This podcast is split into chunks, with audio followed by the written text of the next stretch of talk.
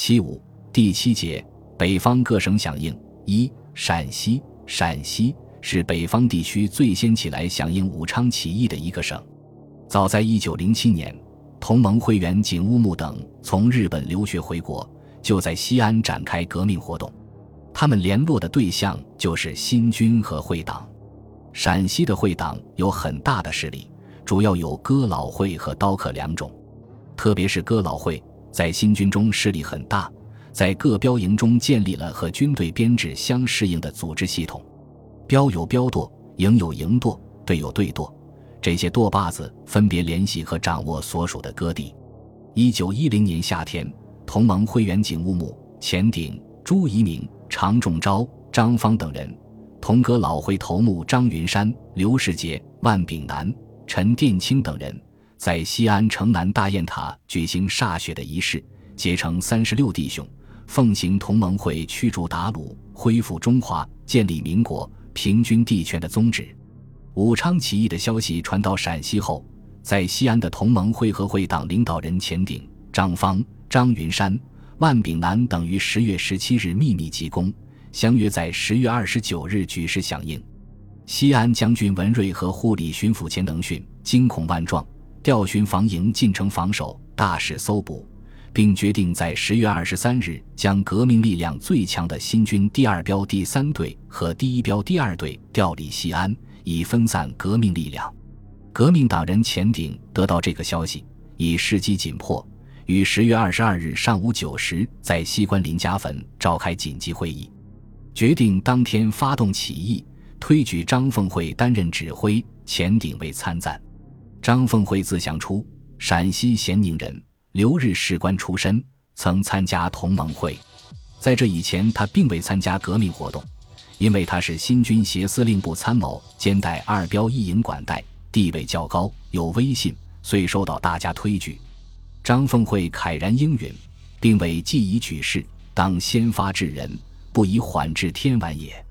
于是起义便在上午十一点发动，因为发动仓促。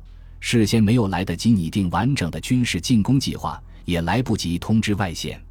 除了同盟会人数较多的炮队等是整队入城外，其他都是三三两两分散进城的。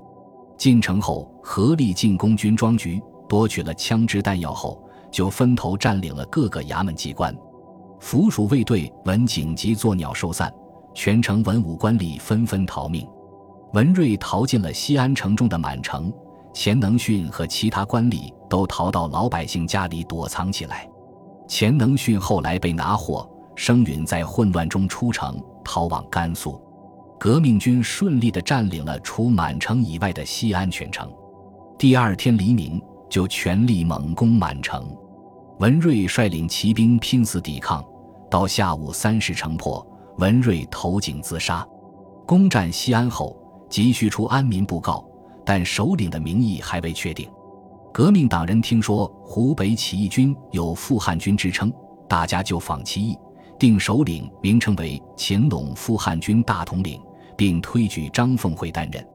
这时，同盟会会员、原陕西咨议局副议长郭熙仁已写好了一张布告，全文是：各省皆变，驱逐满人，上争天意，下顺民心，宗旨正大，第一保民。第二保商，三保外人，汉回人等一视同仁，特此小谕，其个放心。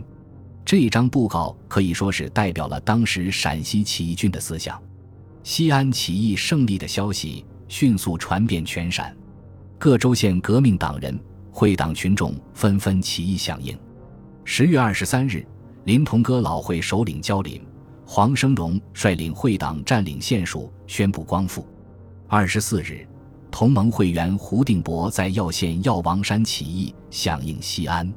哥老会首领向子平光复复平。二十五日，三原、商州光复。次日，王世济率陆军学生赴咸阳，联合当地民团光复咸阳。接着，凤翔、黄陵、华州、潼关、洛南、宝鸡、洛川、宾县、兴安等地。都相继光复。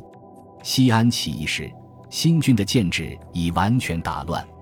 一些同盟会会员虽然在新军中担任中下级军官，但都不能起指挥作用。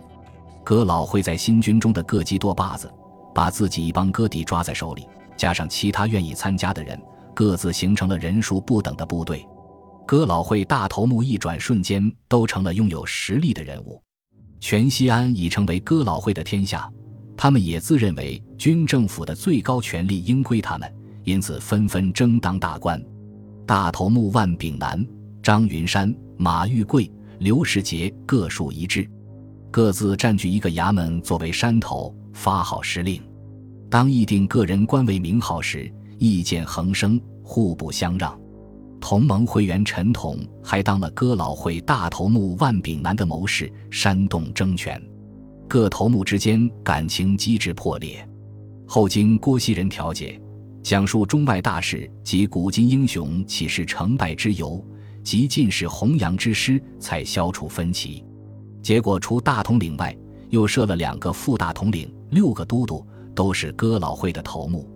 副大统领钱鼎是同盟会兼哥老会，字定三，陕西白河人，保定陆军速成学堂毕业，一九零九年回陕。在新军中曾任都队官，是有革命胆识、顾全大局、热情能干的领导人。可惜在一次率队东征时，在渭南意外的被土匪杀害。正当起义者还在为建立新政权而争吵的时候，清军分为东西两路发动进攻了。袁世凯命赵替率河南清军数营从东面进攻，十一月四日就占领了潼关。同盟会员张方奉命前往抵抗。沿途收集各县团防，冒着大风雪与清军激战，在刀客严继鹏等部的配合下夺回潼关。潼关三得三失，战斗十分激烈。张凤会、吴华堂等都亲率援军前来支援。当时更大的战斗发生在西路，清廷启用生允为陕西巡抚，生允督率甘肃清军数十营，十一月二十日长驱入陕。一时李全失守，咸阳告急。陕西境内土匪风气扰乱，所有电线杆都被毁坏，与外界消息隔绝。起义军孤军奋战，新建立的政权受到严重威胁。在此危急关头，许多哥老会头目挺身而出，与革命党人团结战斗。张云山慨然承担抗击长、五、前、李方面的声云所部清军。于二十八日指挥三营军队进驻黔州，再由滨州至长武连战告捷，声允暂时退出陕境。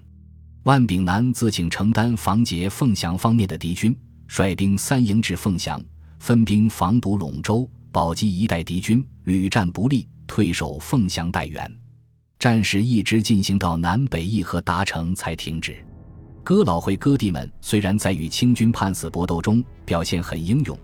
但是，这个主要由失业破产的劳动人民组成的集团，由于缺乏明确的革命思想和严格的纪律，又沾有一些坏的习气，在事变过程中对人民也造成一定的危害。他们所夺得的政权，后来很快被旧势力所篡夺。本集播放完毕，感谢您的收听，喜欢请订阅加关注，主页有更多精彩内容。